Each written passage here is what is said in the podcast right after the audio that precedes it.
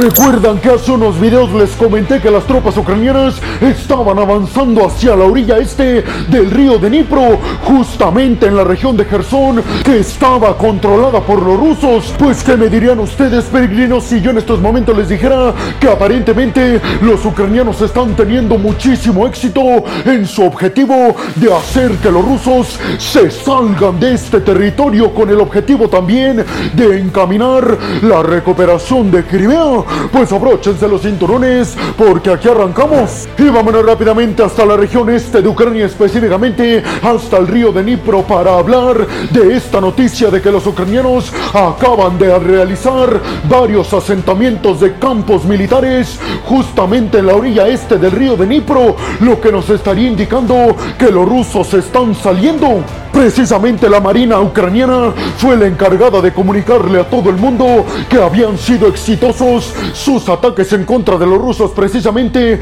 en la orilla que controlaban del río de Dnipro y que todas las operaciones hasta estos momentos eran exitosas. Y hay que recordar que Rusia por primera vez admitió recientemente, específicamente hace apenas dos días, que efectivamente los ucranianos habían cruzado a la orilla este del río de Dnipro, lo que no se ha confirmado por parte de Rusia es que los ucranianos hayan establecido ya campamentos ahí. Según el jefe de gabinete de Zelensky junto con el propio presidente ucraniano, han dicho que el principal objetivo de esta operación es primero que nada mantener segura la población en Gerson. Esto porque aseguran los ucranianos precisamente desde la orilla este del río de Dnipro, Rusia iba a comenzar más pronto que tarde bombardeos y lanzamiento de misiles y drones militares en contra de esta región de Gerson con el objetivo de dejar sin electricidad al pueblo ucraniano ahí. Sin embargo, ya les he platicado yo que también uno de los principales objetivos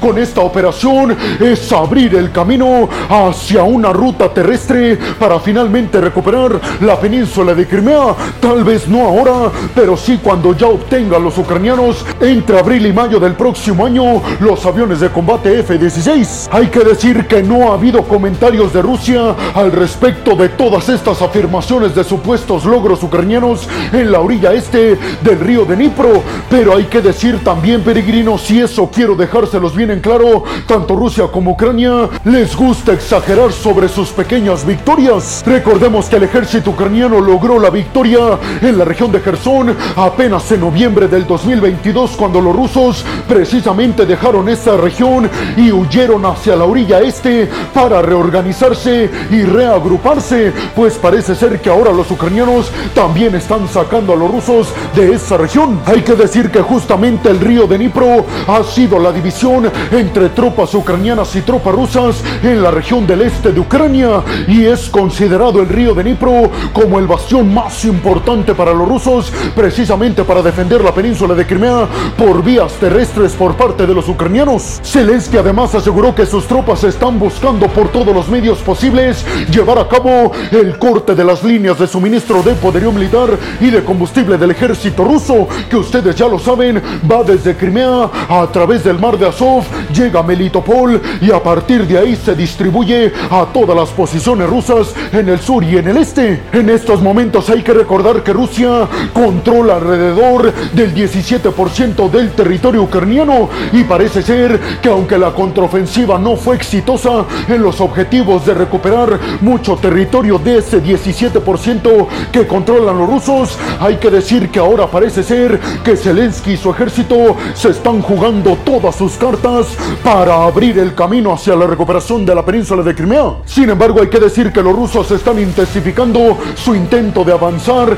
en la región de Avdivka y en la región de Bakhmut. El ejército ucraniano informó que han llevado a cabo 72, escuchen bien, 72 enfrentamientos directos en contra de los rusos en las últimas 24 horas. El jefe a cargo del ejército ucraniano en la región de Avdivka aseguró que las tropas rusas se están reforzando precisamente buscando avanzar. Todo esto mientras los ucranianos aparentemente, repito, llevaron a cabo el asentamiento de campamentos militares en la orilla este del río de Dnipro. ¿Ustedes qué piensan? ¿Creen realmente que sea posible que los ucranianos expulsen a los rusos de toda la región de de Gerson específicamente hacia la orilla este del río de Dnipro y sobre todo les preguntaría, ¿creen que con esto Ucrania está abriendo realmente las puertas para poder recuperar la península de Crimea en el futuro ya con los aviones F-16 en sus manos? Y vámonos rápidamente hasta la ciudad de San Francisco en California para hablar de que el presidente de los Estados Unidos, Joe Biden, dio declaraciones al respecto de que no piensa compartir información con medios de comunicación ni nacionales ni internacionales, información que supuestamente tiene Estados Unidos de que efectivamente el grupo extremista de Hamas ha utilizado durante estos últimos días el hospital más grande de Gaza, el Al-Shifa, como un cuartel general y como escudo contra sus fuerzas militares, aseguró Joe Biden ante la pregunta de un periodista de si Estados Unidos iba a comunicarle a los medios de comunicación todas estas pruebas de que supuestamente sí están utilizando los extremistas de Hamas o utilizaron en los días recientes como un escudo este hospital de Al-Shifa en Gaza. Ante esto, Joe dijo que no puede poner en peligro y en riesgo a las personas que están trabajando para recaudar estas pruebas, ya que todavía en estos momentos están recaudando más pruebas para después sí comunicárselas al mundo. Les recuerdo que Israel ya había mencionado este hecho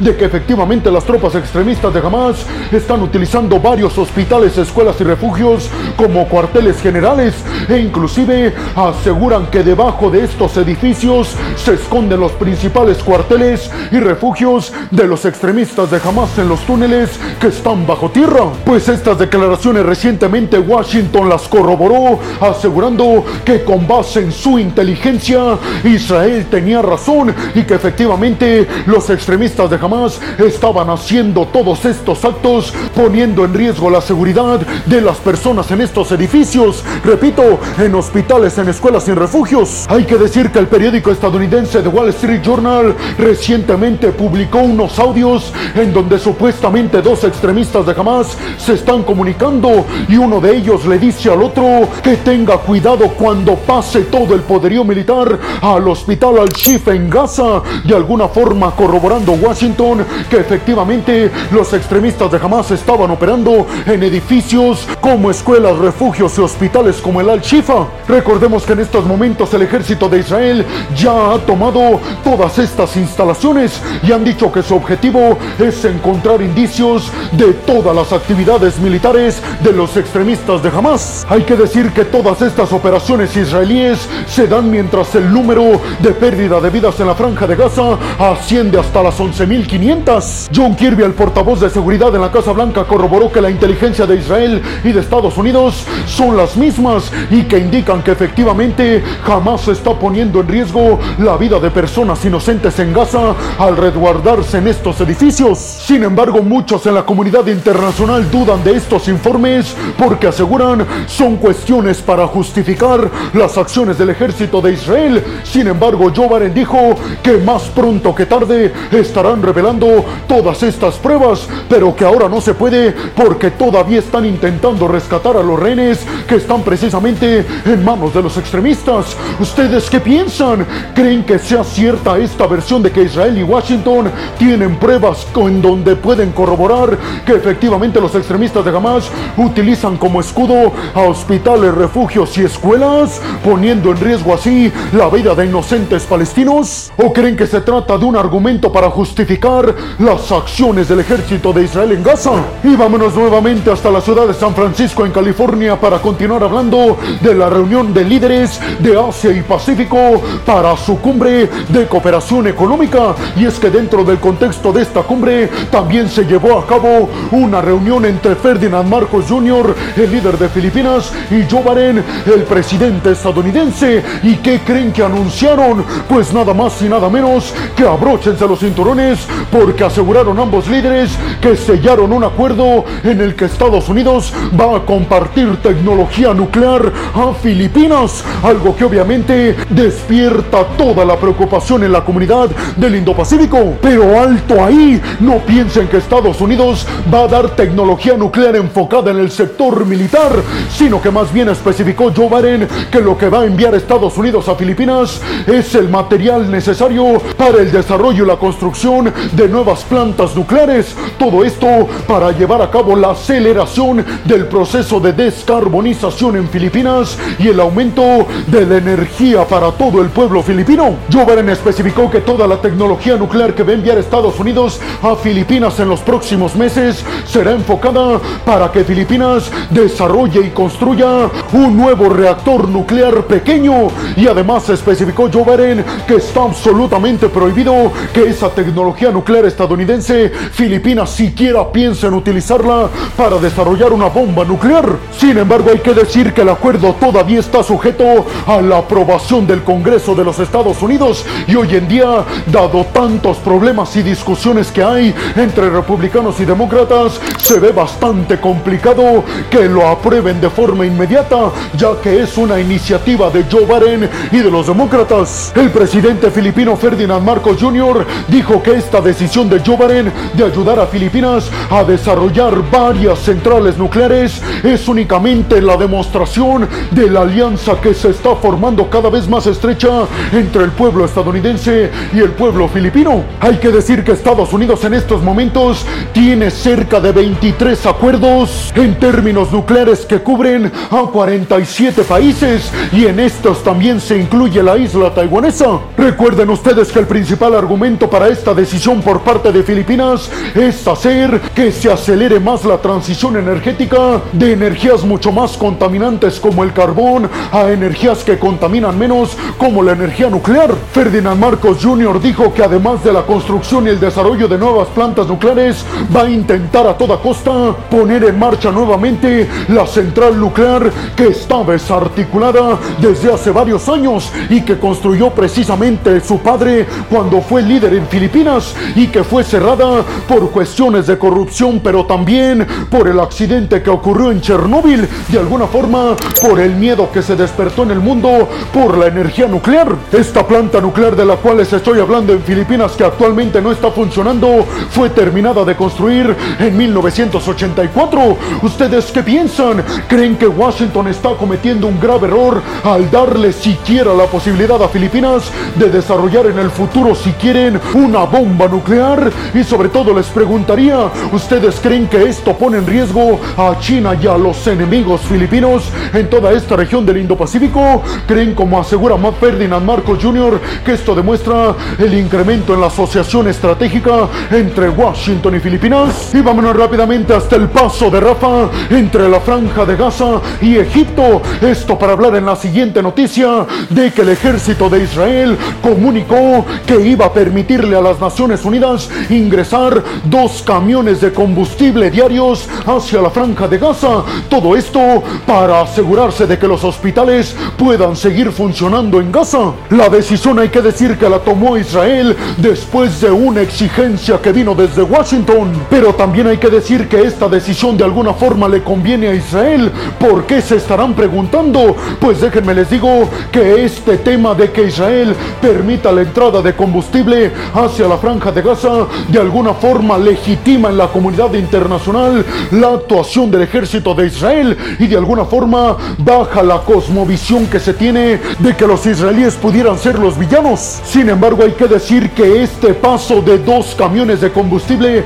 hacia la franja de Gaza no va a ser un cambio espectacular en cuanto a los servicios básicos en la franja de Gaza, pero lo que quiere Israel es que únicamente se utilice para hospitales, escuelas, para el funcionamiento de tuberías y para otras cuestiones humanitarias. El ejército de Israel asegura que no quiere permitir la entrada de más combustible porque jamás lo podría robar para sus fines militares, algo que aseguran desde Israel están evitando a toda costa. ¿Ustedes qué piensan? ¿Creen que esto será suficiente para que por lo menos puedan sobrevivir en cuanto a operación se refiere los hospitales y los servicios básicos en Gaza? Y sobre todo, ¿creen que esto lo está haciendo Israel de alguna forma para legitimar sus acciones? Y vámonos rápidamente de nuevo hasta la ciudad de San Francisco porque Joe Biden dio un discurso en donde le preguntaron qué opinaba de las acciones del ejército de Israel actualmente en Gaza, pero también